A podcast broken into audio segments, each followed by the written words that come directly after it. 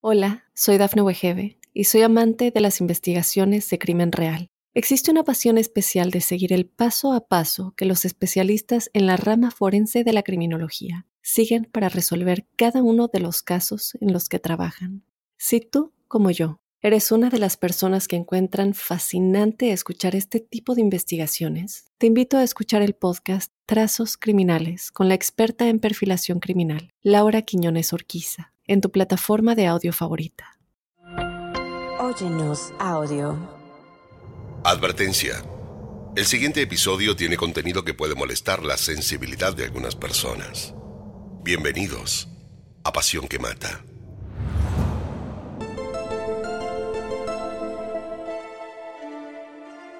Dos amigas íntimas, un hombre en común y una muerte con 41 hachazos. Esto es Pasión que Mata, una producción original de Oyenos Audio, en donde analizamos los asesinatos más terribles, las historias de celos, engaño, abandono y ambición, que llevaron hasta la locura a sus protagonistas. En el episodio de hoy, hablaremos de Candy Montgomery y la historia de una amistad que terminó mal. Soy Fabián Carvajal Bienvenidos.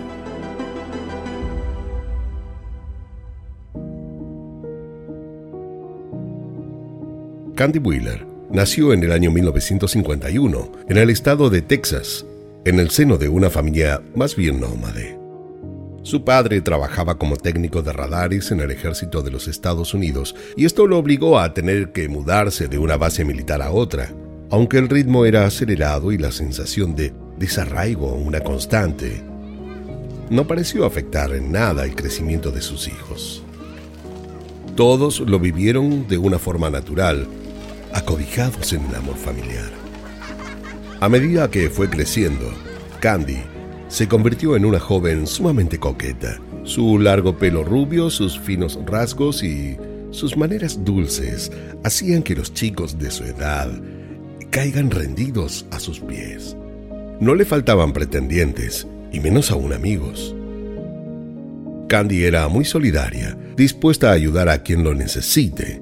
Comenzó a trabajar ni bien terminó sus estudios en la escuela secundaria. Quería contar con su propio dinero, además de ayudar económicamente a sus padres, aunque estos jamás se lo habían pedido. Así fue que consiguió trabajo como secretaria, donde conoció a Pat Montgomery. Él era un joven brillante. Se había recibido hacía muy poco como ingeniero electrónico, con los mejores promedios, por lo que todo hacía augurar que tendría un futuro próspero. En ese primer encuentro, ambos se sintieron sumamente atraídos. Candy tenía todas las cosas que Pat más gustaba de una mujer. Era hermosa, discreta, eh, sumamente servicial, trabajadora y lo hizo sentir importante desde un primer momento. Eh, la relación creció y al poco tiempo encontraron natural afianzar aún más el vínculo por lo que decidieron casarse. Juntos, parecían hacer un gran equipo. Los tiempos de bonanza económica los acompañaron y con ellos la llegada de sus hijos. Una niña y un niño como, como siempre lo habían soñado. Siendo ya una familia consolidada, no tuvieron miedo alguno en mudarse al condado de Collin para hacer frente al nuevo desafío laboral al que había sido convocado Pat. Ella se mostró como una esposa dispuesta a acompañar a su marido hasta el fin del mundo de ser necesario, y él estaba más que orgulloso de lo que podían lograr juntos. Instalados en la nueva ciudad, Candy decidió dejar de trabajar se abocó tiempo completo a las cosas de la casa y a la crianza de los niños. Sus días se le iban en actividades como llevar y traer a sus hijos del colegio, limpiar la casa, hacer compras y cocinar además de ayudar todo lo que podía con la iglesia Metodista Unida de Lucas. Pertenecer a la iglesia le amplió el círculo de amistades y la sacó de cierto encierro familiar al que estaba sometida. Sin darse apenas cuenta, se había convertido en una prisionera de su propia monotonía. No es que no fuera feliz en cómo transcurrían sus días, pero hacerse de nuevos amigos le devolvió el entusiasmo perdido. Allí fue que conoció a Betty Pomeroy. Betty había nacido en Kansas. Era la mayor de dos hermanos varones. Siempre había tenido alma del líder. Era sumamente inquieta y carismática.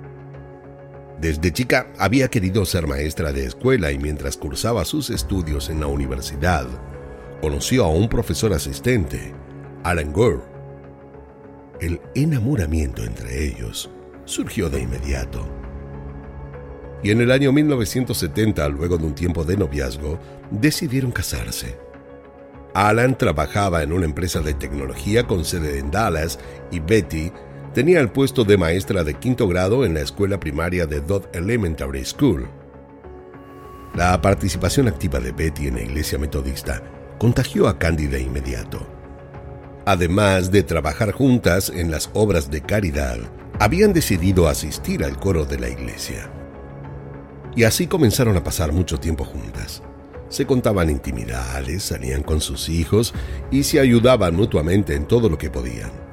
Se habían hecho realmente grandes amigas. Sus hijos al tener edades similares, también se habían hecho amigos entre ellos, por lo que las familias comenzaron a llevar adelante encuentros de fines de semana, donde compartían barbacoas, días de camping y hasta largas caminatas todos juntos. También habían incorporado a otros matrimonios más de la iglesia a estas reuniones, por lo que el grupo parecía hacerse aún más grande.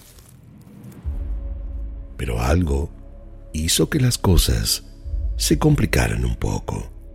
Sin buscarlo, una tarde del año 1978, ocurrió algo que lo cambiaría todo. Ya todos habían almorzado. Algunos prefirieron esperar para tomar su helado y ambas familias estaban dispuestas como para jugar un partido de vóley. Ni bien comenzaron, Candy, sin querer, rozó la mano de Alan. Se puso colorada de inmediato. Intentó disimular su desconcierto. Su choque fue involuntario, pero ambos sintieron algo especial.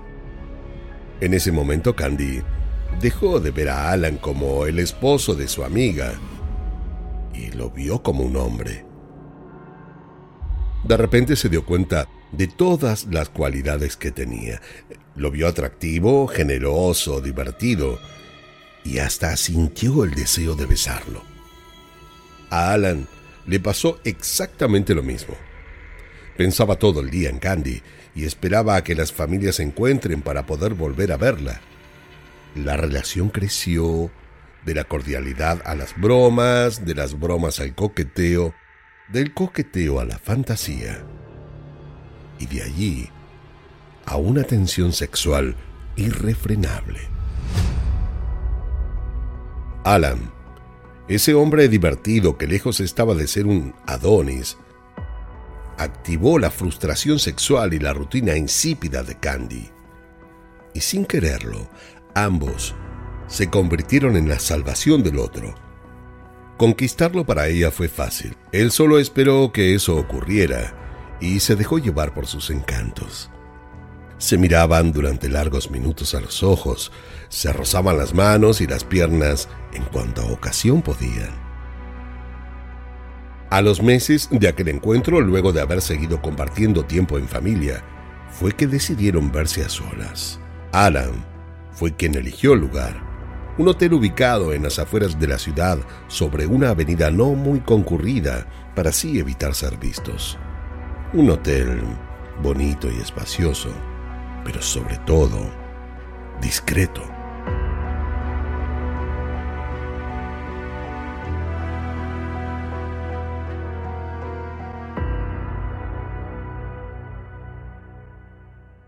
Hola, soy Dafne Wegebe y soy amante de las investigaciones de crimen real. Existe una pasión especial de seguir el paso a paso que los especialistas en la rama forense de la criminología siguen para resolver cada uno de los casos en los que trabajan. Si tú, como yo, ¿Eres una de las personas que encuentran fascinante escuchar este tipo de investigaciones? Te invito a escuchar el podcast Trazos Criminales con la experta en perfilación criminal, Laura Quiñones Orquiza, en tu plataforma de audio favorita. Ambos ingresaron a la habitación a la hora prevista. Candy había dado vuelta a su placard antes de llegar. Eh, no sabía qué ponerse. Estaba nerviosa y le dolía el estómago. Habían esperado mucho para ese encuentro. Ella llevaba puesto un vestido blanco, no muy corto, que dejaba traslucir partes de su fina silueta. Se había pintado los ojos de un rojo suave, he puesto rímel en las pestañas y llevaba el perfume que más le gustaba a Alan. Al verse, intentaron demorar el beso, pero la atracción que sentían los dejó sin mucho preámbulo y a los pocos minutos estaban en la cama teniendo sexo. Desde ese día, no pudieron dejar de verse. Los encuentros eran periódicos y fructíferos. No solo tenían una química increíble, sino que también podían conversar de sus cosas íntimas, de sus hijos, del trabajo. Todo fluía de forma natural, pero la felicidad pareció durarles muy poco. El sentimiento de plenitud expiró a los pocos meses. Alan comenzó a sentir mucha culpa. No estaba tan a gusto con la situación y lo que había comenzado siendo un juego divertido pasó a ser una carga que le estaba costando mucho sobrellevar. Para Candy la situación no era muy distinta. Ella temía que fueran descubiertos. La idea que se supiera de su romance la tenía atormentada.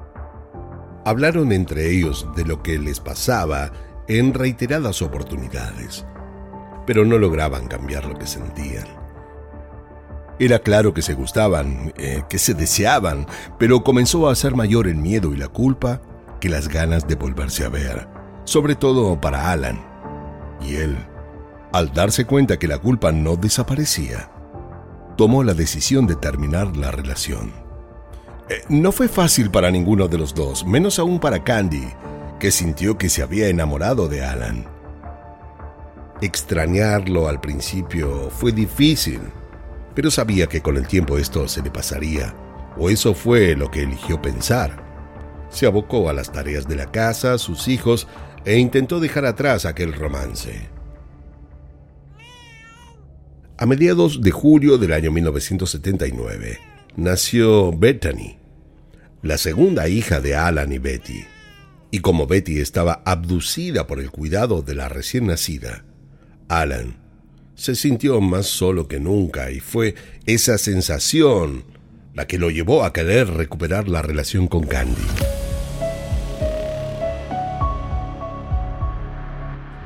Cuando él la llamó para encontrarse, Candy eh, se puso muy feliz, aunque intentó disimularlo. Jamás pensó que se volverían a ver. El encuentro fue mágico. Todo era tal cual lo habían recordado. La atracción sexual entre ellos era innegable. Pero conforme crecía el deseo, aparecía más y más la culpa para Alan. ¿Cómo podía hacerle eso a Betty? Eh, ¿Qué pensaría ella de enterarse de este romance?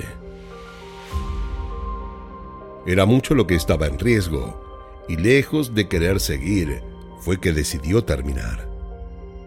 Además, Candy estaba distinta. Lo quería ver fuera de los horarios convenidos, lo llamaba en cualquier momento y hasta llegó a pasar por la puerta de su trabajo, esperando que él salga. Alan se dio cuenta que de seguir así, serían descubiertos y no era lo que él estaba buscando. Tomó fuerzas y llamó a Candy para encontrarse. Si bien no le dijo los motivos, Candy intuyó que el final se acercaba. Una vez en la habitación, cuando estaban los dos, él le dijo, eh, sé que tenemos algo hermoso, pero creo que es momento de que cada uno eh, se encargue de recuperar su matrimonio. Por lo menos eso es lo que yo haré con el mío. Y te aconsejo que tú también hagas lo mismo con el tuyo. Nosotros no podremos vernos más. Es todo lo que te puedo decir. Candy quedó en silencio. Sintió que su vida se desvanecía nuevamente frente a sus ojos. Eh, tomó su cartera, su saco, se acercó a Alan y lo besó por última vez. Luego abrió la puerta y se marchó.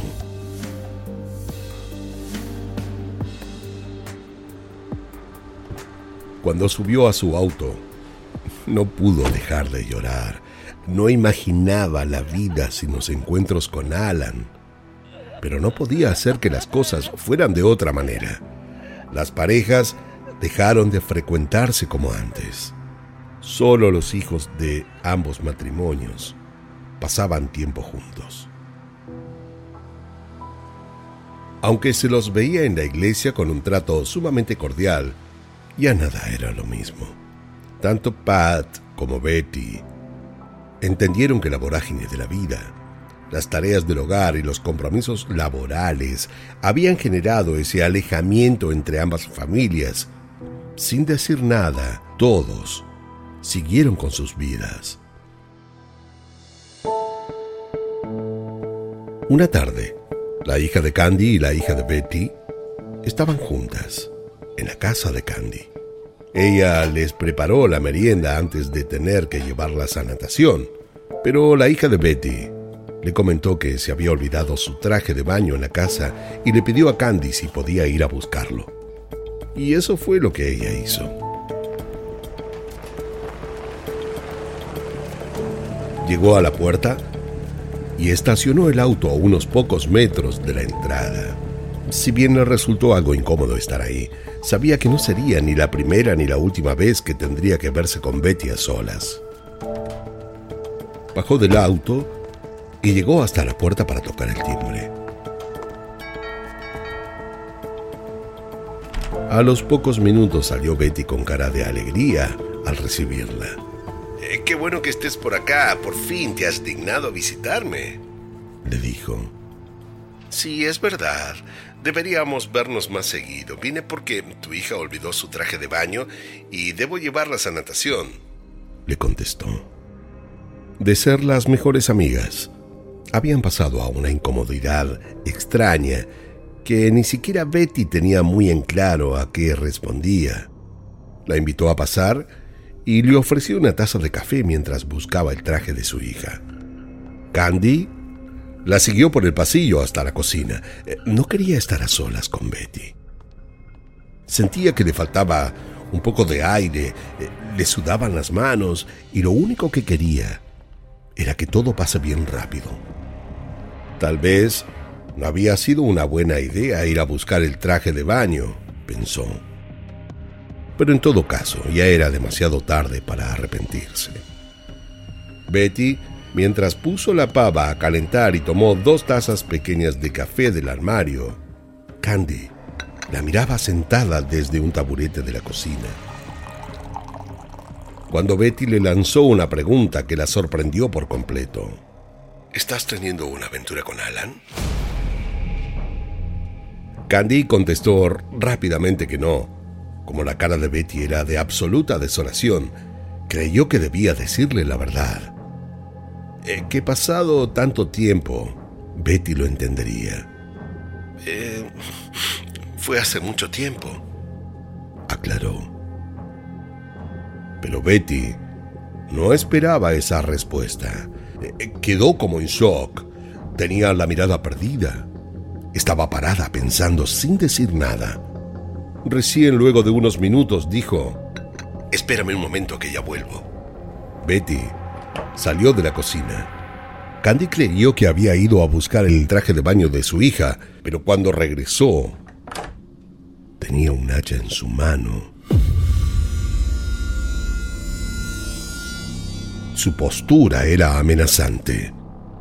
Candy no logró comprender la situación. Estaba más preocupada por lo que diría Betty que por lo que haría.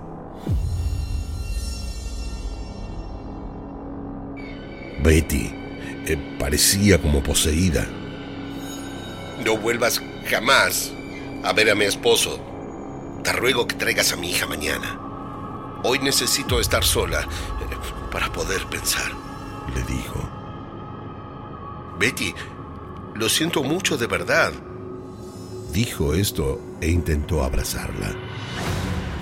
Pero eso enfureció a Betty. Eh, no quería que la toque. ¿Cómo podía ser tan atrevida? Tomó el hacha con furia y determinación y le pegó con crueldad, provocándole dos heridas. Un corte en la cabeza y otro en el dedo del pie. Candy intentó como pudo defenderse mientras intentaba, sin resultado, que su amiga entre en razón. Déjame ir, Betty, por favor, déjame ir. Déjame ir. Le rogó con insistencia. Pero Betty solo atinó a decirle que se calle. Shh, cállate. Siguieron forcejeando entre ellas y fue Candy la que se hizo del hacha. Totalmente enardecida y sintiendo que era la vida de ella contra la de su amiga, decidió usarla.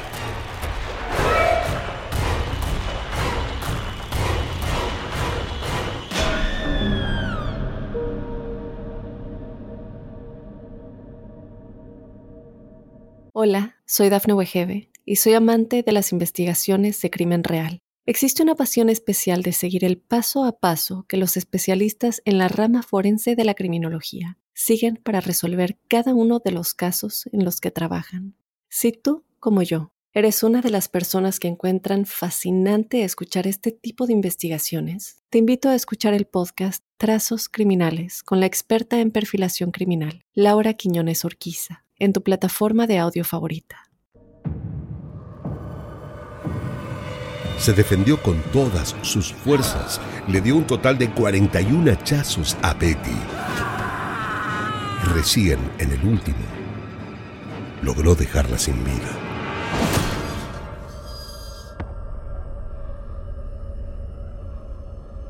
Luego, se apoyó contra la pared. Eh, no podía creer lo que había sucedido. Sentía que el corazón le estaba por estallar. Se dio cuenta que con el hacha había desfigurado la cara de Betty. Su amiga estaba prácticamente irreconocible y su cuerpo había quedado envuelto sobre una marea de sangre espesa. La escena era espeluznante. Como pudo, escondió el hacha debajo del freezer, a sabiendas de que lo encontrarían. Un hacha pesada de un metro de largo, con un mango de madera y el filo metálico untado de restos humanos, bañados por un fluido rojizo. Era imposible de hacer desaparecer. En la casa, además del cuerpo muerto de Betty, estaban sus perros y la bebé.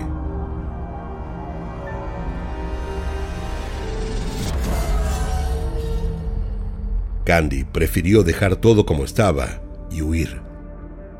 Sabía que en breve alguien rescataría a Bethany, y en lo concerniente a Betty no había nada que se pudiera hacer.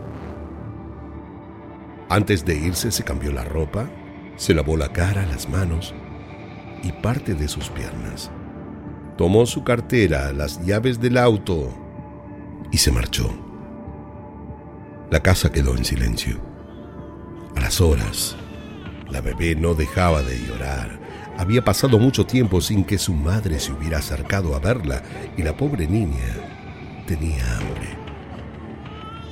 Al llanto de ella se sumaron los ladridos de los perros que olieron la sangre derramada y el teléfono también comenzó a sonar. Del otro lado estaba Alan. Él era quien llamaba insistentemente. Había partido el día anterior por un viaje de negocios y no entendía por qué Betty no contestaba el teléfono. Alan llamaba desde St. Paul, capital del estado de Minnesota. Estaba allí con el objetivo de lograr cerrar un acuerdo laboral en el rol de asesor de un conglomerado de productos electrónicos. ¿Dónde estaba Betty que no atendía el teléfono? Eh, ¿Qué le había sucedido? Ante la desesperación y la imposibilidad de dar con su mujer, Alan decidió llamar a uno de sus vecinos más cercanos, Richard Parker. Le comentó que necesitaba que fuera hasta su casa para chequear de que estuviera todo bien. Richard fue hasta la casa y tocó el timbre. Se quedó varios minutos insistiendo, pero al ver que no salió nadie, regresó a su casa y se comunicó con Alan. Alan, eh, debo decirte que no, no, no, no sale nadie. Tal vez Betty haya salido. Vuelvo a intentar más tarde, si tú prefieres. Alan, intranquilo, cortó con Richard y llamó a Candy para preguntarle si sabía dónde podía estar su esposa. La vi esta tarde cuando fui hasta su casa a buscar un traje de baño para Lisa. La vi bien. No creo que tengas de qué preocuparte, solo como que la noté con prisa para que no vaya, pero nada más. Le contestó. Antes de cortar, ¿me puedes pasar por favor con mi hija? Le pidió Alan. Luego volvió a tomar el teléfono Candy y lo consoló por un largo rato, pero como Alan seguía muy preocupado, se ofreció de ir hasta la casa para asegurarse de que todo estuviera bien. Mira, Alan, yo iré hasta allí, así te quedas tranquilo. Estoy segura de que no ha pasado nada malo. Le dijo. Alan sintió alivio. Eh, no sabía cómo agradecerle. La distancia le impedía lograr actuar como hubiera querido, y que la misma Candy se preocupara de saber cómo estaba su esposa y su hija lo dejaba muy tranquilo. Eh, te aviso ni bien llegue cómo está todo. Despreocúpate. Le dejó un beso y se marchó. Pero Alan, no contento con esto, también llamó a Richard para decirle que Candy iría hasta la casa y se comunicó con un amigo de la iglesia, al que también le pidió que fuera por las dudas. A los 20 minutos todos estaban en la puerta de la casa. Tocaron el timbre con mucha insistencia, pero Betty no salió. Los perros ladraban alterados, los autos estaban aparcados en el garage, las luces de las habitaciones estaban encendidas. Nadie contestaba la puerta. Y como muy a lo lejos se escuchaba el llanto de un bebé. No tuvieron otra opción que romper la puerta e ingresar. Caminaron por el pasillo principal hasta llegar donde estaba Bethany. La pequeña tenía los ojos rojos de tanto llorar. Estaba toda hinchada y tenía los pañales sucios. La alzaron y continuaron buscando a Betty por la casa. Cuando llegaron a la cocina, un charco inmenso de sangre salía del cuarto del servicio. Se quedaron parados mirando. No sabían qué hacer. Richard fue el que tomó coraje, empujó la puerta como pudo y cuando ésta se abrió, lo que vieron fue a Betty tirada muerta en el piso. Tenía el rostro absolutamente desfigurado y uno de ellos corrió para llamar por teléfono a Alan. Lo siento, Alan. No sé con certeza qué fue lo que ocurrió, pero Betty está muerta. Bethany está con vida. Pasó un tiempo hasta que Alan entendió. Eh, no podía creer que lo que le estaban comunicando fuera verdad. Se quedó en silencio mientras del otro lado le decían qué era lo que él debía hacer. Luego pidió hablar con Candy.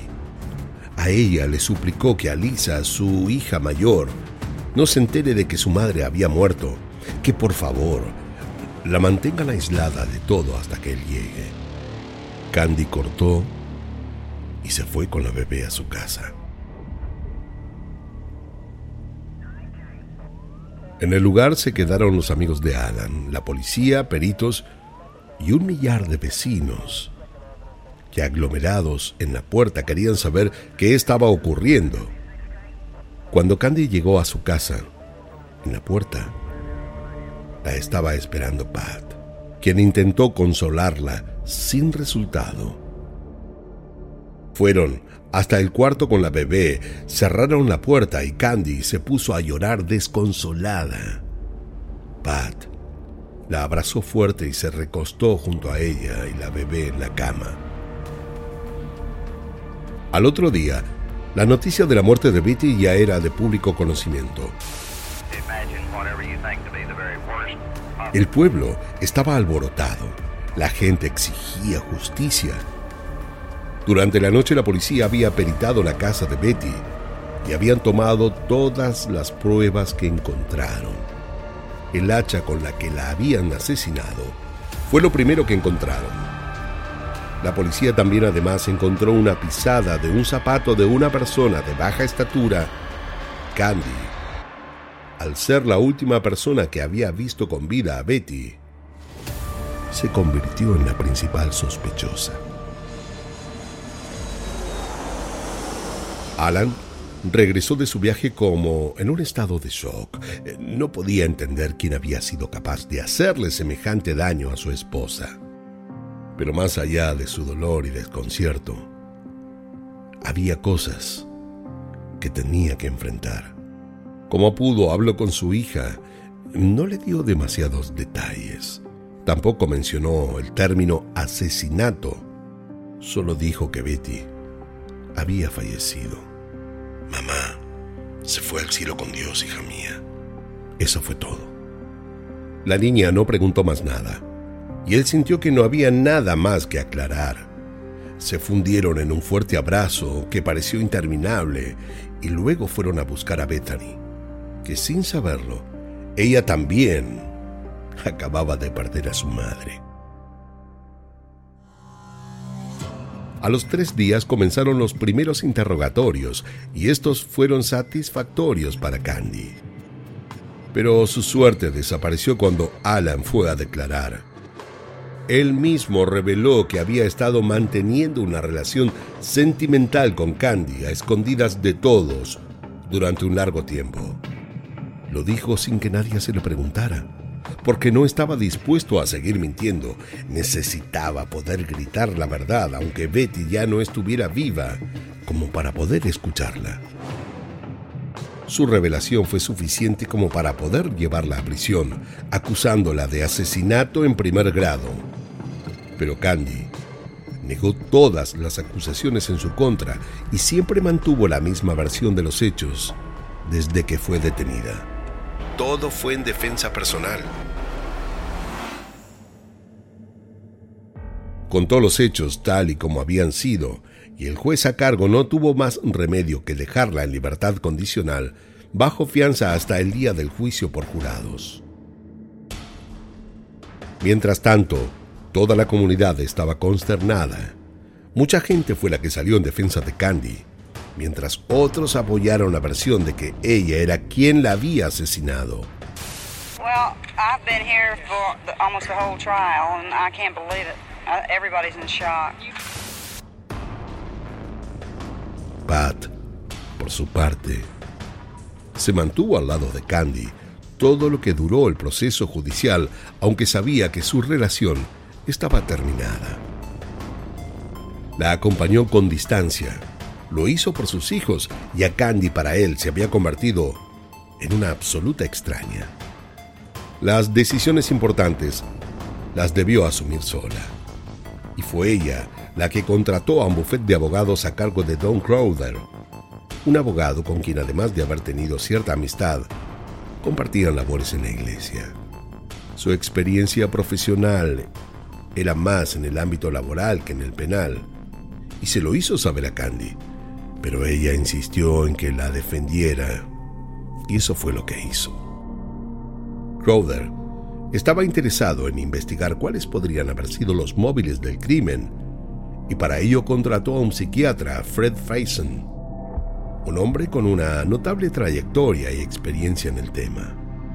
Fred tuvo varios encuentros a solas con Candy, Utilizó métodos de hipnosis, entre otras muchas cosas. Y así fue que descubrió algunos episodios traumáticos en la infancia, a modo de lo que él llamó recuerdos reprimidos.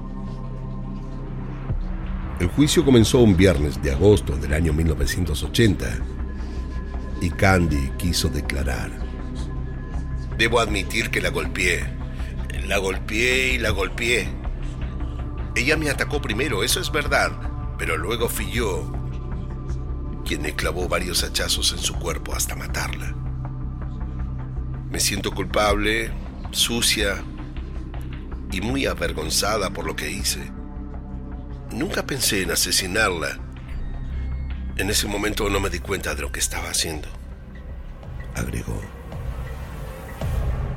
El abogado quiso con esto dejar en claro que Candy había actuado en su legítima defensa y que como consecuencia de la situación se vio obligada a defenderse. Pasadas dos semanas, y luego de que todos los testigos fueran citados a declarar, el jurado dio su veredicto. Eh, no se sabía con claridad qué era lo que podía pasar. El abogado de Candy intentó transmitirle esperanzas, pero también sabía que podía no quedar absuelta y tener que verse obligada a pasar el resto de su vida en la cárcel.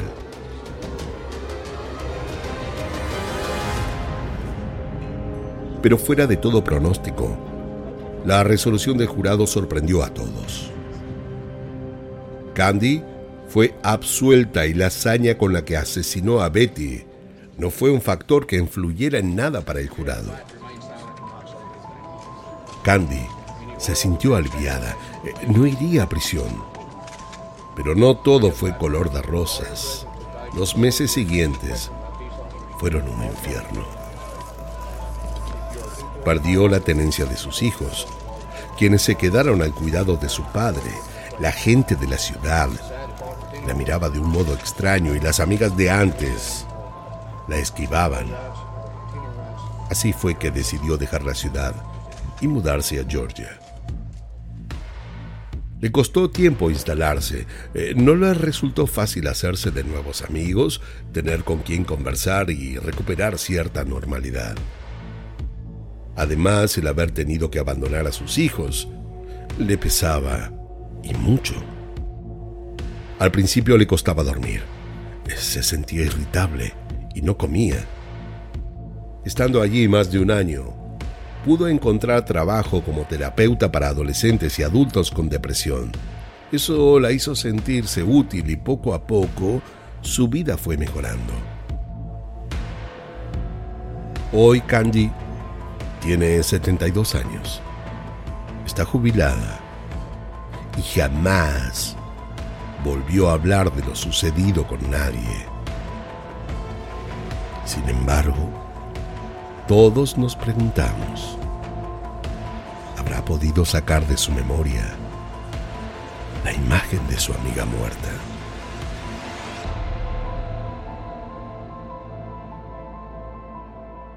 I am Candace Lynn Montgomery. I was accused of murdering Betty Gore, my lover's wife, in Wiley, Texas, on June 13, 1980.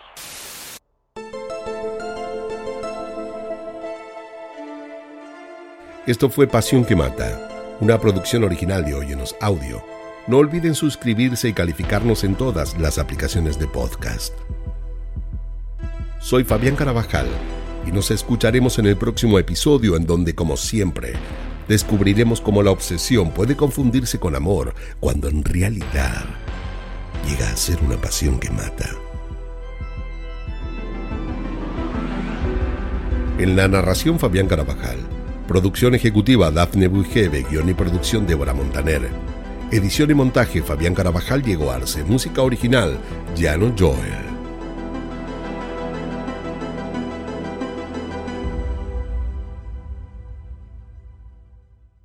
Hola, soy Dafne Wegebe y soy amante de las investigaciones de crimen real. Existe una pasión especial de seguir el paso a paso que los especialistas en la rama forense de la criminología siguen para resolver cada uno de los casos en los que trabajan.